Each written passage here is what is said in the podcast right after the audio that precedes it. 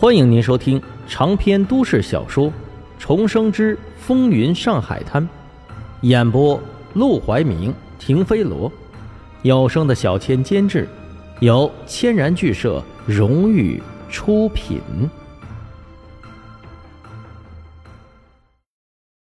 第一百二十九章，赏个女人。一看到他胳膊上的伤口，陈老爷和刘老爷这才闭上了嘴。沈梦生自然知道他是没资格在这两人跟前争吵的，因此又放缓了语气，晓之以情，动之以理的说道：“我这么努力找两位过来，不是让你们过来吵架的，是想大家和和气气，共同发财。不可能，他们银行发财，我就赚不到钱；我赚到钱，他们银行就别想发财。”怎么可能和和气气？刘老爷深知这个道理，所以从来没想过要和陈老爷和好。怎么不能和好？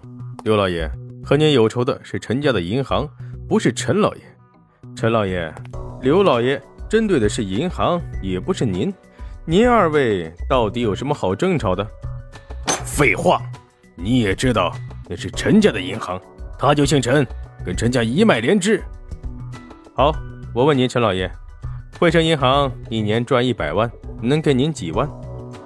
这个问题一问出来，陈老爷立即傻了眼。汇生银行的确是陈家的买卖，那可是陈家本家的东西，真算起来，他陈老爷顶多是陈家的亲戚，上哪能分到银行的利润？见他不吱声，沈梦生就已经心中有数，陈家的银行。您赚不到一丁点好处，陈家的敌人却冲着您发火，您就不觉得冤枉？刘老爷本来一肚子怒火，听到这话也不禁愣住了。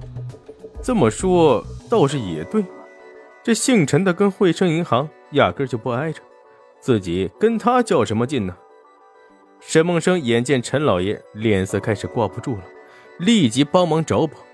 但是您姓陈。陈家的荣耀便也属于您，而且陈家在上海是有头有脸，您的地位也尊贵，这都是正常的。所以我才想要您和刘老爷一起发财。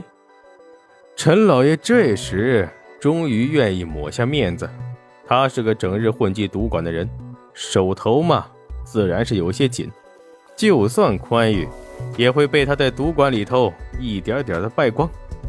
正是抓住了这一点，沈梦生才敢设这个饭局，因为他笃定陈老板缺钱，刘老板一定也缺钱，能赚钱的生意他们都会感兴趣，没人会和钱过不去。所以，只要他们能为了赚钱而一起合作，那彼此之间的矛盾就能迎刃而解。从此以后，他们就可以在赌馆里一起玩耍，到时候赚来的钱。最终还不都会消磨在赌馆里头？这就是沈梦生愿意帮他们张罗的原因，让他们赚钱就是让赌馆赚钱。怎么说？陈老板，每天都有不少人去银行借钱，这个您知道吧？这借钱呢，有借成功的，也有借失败的，这个您也知道吧？那您只要把那些借失败的客户信息交给刘老板。让他想办法把这些客户抓到自己手里，这买卖不就成了吗？沈梦生露出了微笑。反正这些客户本来就已经借款失败，不是汇生银行的客户，流失了也是白白流失。您介绍给刘老板，对汇生银行没什么损失，对刘老板反而是一种帮助，何乐而不为呢？陈老板一听，顿时怒道：“我为什么要帮他？”这对我有什么好处？刘老板给您好处，您不就有好处了吗？说着，他立即朝刘老板使了个眼色。刘老板瞬间会意，他眼珠子一转，刚才还怒气冲天的脸，立马就露出了笑意。哎，陈老板，只要你愿意帮我，给我介绍客户，我向你保证，成交一笔，我可以跟你二八分成。当然，你二我八。您呢，动一动嘴皮子，就能赚到二分利润。我承担下收不回来账的风险，占八分，你说成吗？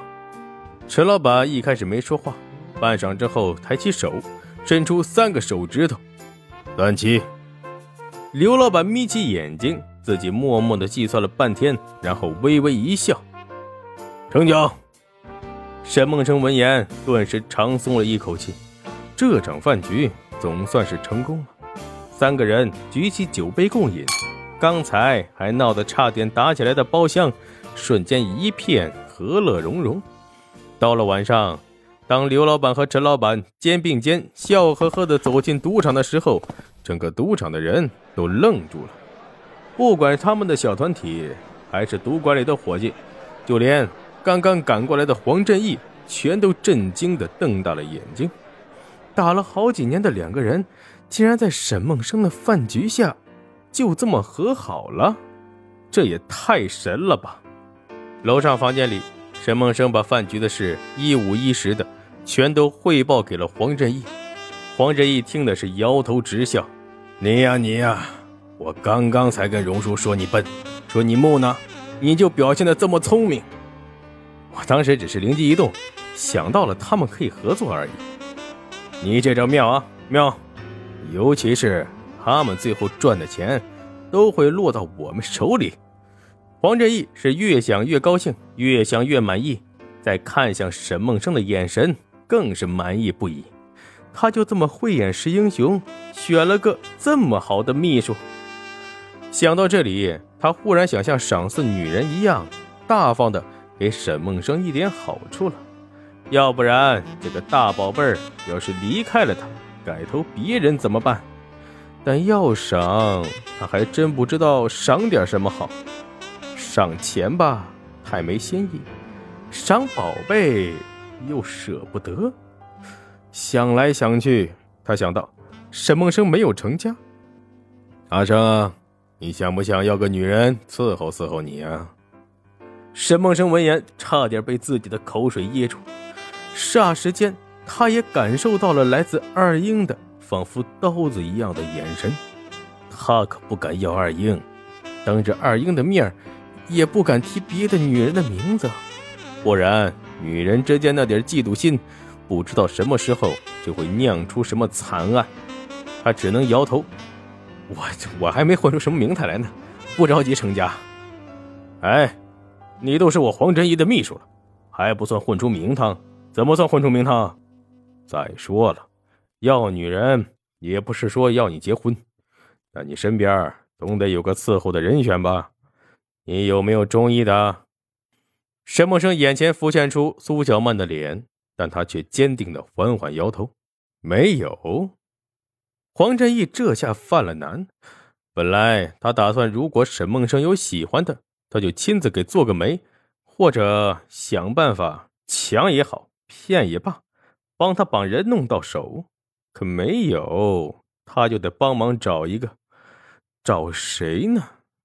他思考半天，凤仙楼里那个焦小娘，你听说过没有啊？